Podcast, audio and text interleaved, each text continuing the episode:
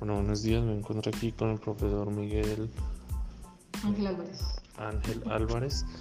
Eh, voy a hacerle la entrevista sobre el método que utilizó en el diseño de su proyecto en la maestría. Eh, profe, buenos días.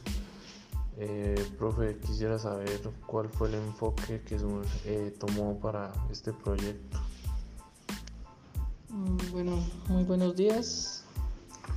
Bueno, la verdad, cuando corresponde al área de física, nosotros tenemos dos tipos de enfoque, enfoque experimental y el enfoque teórico. En el enfoque experimental pues se utilizan todos los métodos correspondientes a,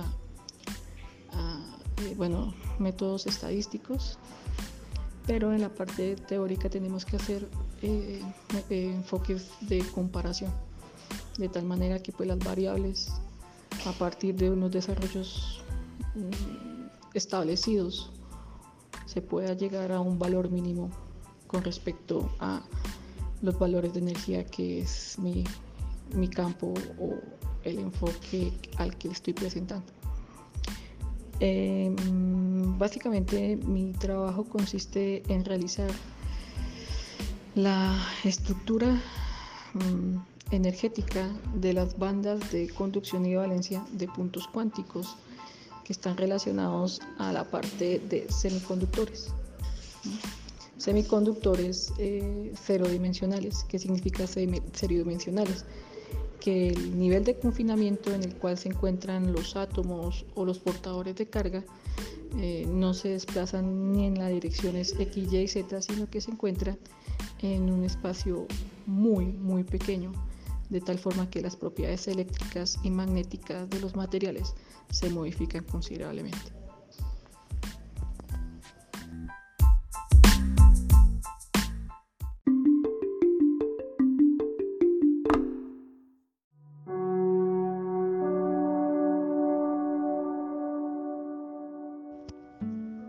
Bueno, profe, y en cuanto al diseño, su merced lo tiene un diseño estadístico un diseño basado en antecedentes, bibliografías. Eh, ¿Cómo tiene planteado ese, ese documento de diseño, profe, en cuanto a diseño? Bueno, mm, bueno, generalmente uno parte de referencias. Estas referencias son enfocadas a la parte de semiconductores. El semiconductor, digamos, más relevante que se presenta es el germanio. Y lo que se pretende mirar es cómo es eh, el paso de partículas o de elementos cargados de una línea de conducción a otra. Eh, luego se tendría que mirar la el afianzamiento o el análisis o el estudio de la ecuación de Schrödinger desde el punto de vista de los potenciales que se puedan presentar en el elemento germánico. ¿Qué metodología se utiliza? Por lo general se utiliza una metodología de comparación. ¿Comparación con respecto a qué? Con respecto a datos experimentales que se han ejecutado bajo ciertas condiciones, de los cuales uno lo que hace es el modelamiento de la ecuación de Schrödinger, de manera que uno varía la función de onda hasta los niveles mínimos de energía, que es cuando cesan, digamos, de alguna manera los movimientos de los portadores de carga.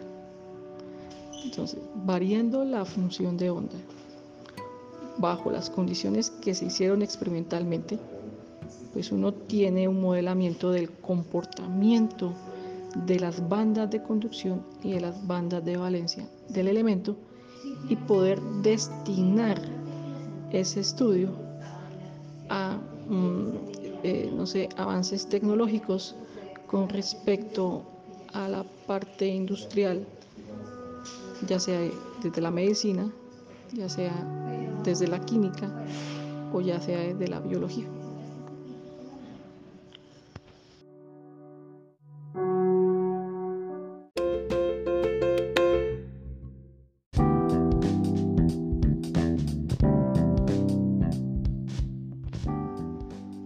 Profe Miguel, pues continuando, continuando con la entrevista, eh, este, este estudio, ¿qué alcance tendría o qué finalidad tendría su, su proyecto?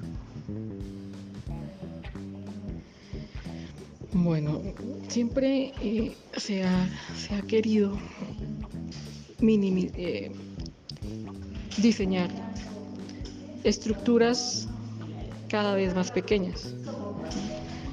Hace algunos años nosotros hablábamos desde el punto de vista micro, entonces allá se llamaba microelectricidad, ¿cierto? Y encontrábamos que los procesadores eran del tamaño de esa escala y que al acoplar muchos mm, microprocesadores pues encontrábamos un paso de corriente libre que permite una información fluida de por ejemplo en la parte de computadores o en la parte de telecomunicaciones. Cuando se quiere reducir eh, esas estructuras, específicamente las semiconductoras, lo que se quiere es que eh, en un momento dado estos componentes nanoscópicos me permitan tener una funcionalidad, como lo dije, desde, desde los campos de la medicina, desde el punto de la biología o desde el punto de la química.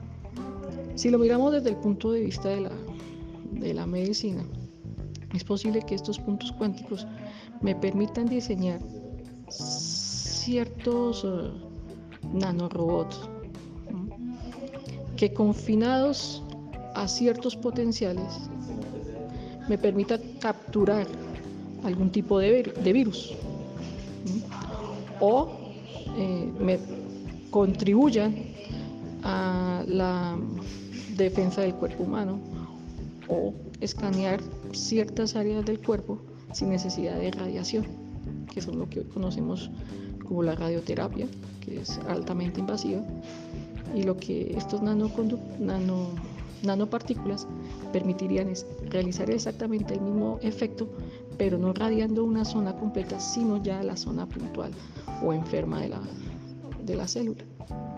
Eso sería una, una buena aplicación. La otra aplicación ya, es de la, desde la industria, específicamente desde la ingeniería ambiental, se podría mirar con el mejoramiento de los catalizadores. Entonces, cada catalizador pues tiene una energía asociada y lo que se pretende pues, en un catalizador lo que hace es aumentar o disminuir la reacción.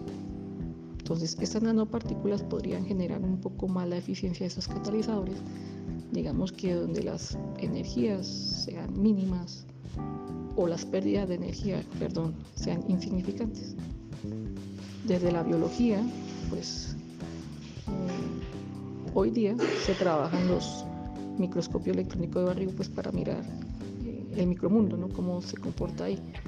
Pero ya con estas nanoestructuras es posible que esos microscopios electrónicos de barrio pasen a un segundo plano y haya más resolución en las imágenes con otro tipo de equipos que manejen esa tecnología.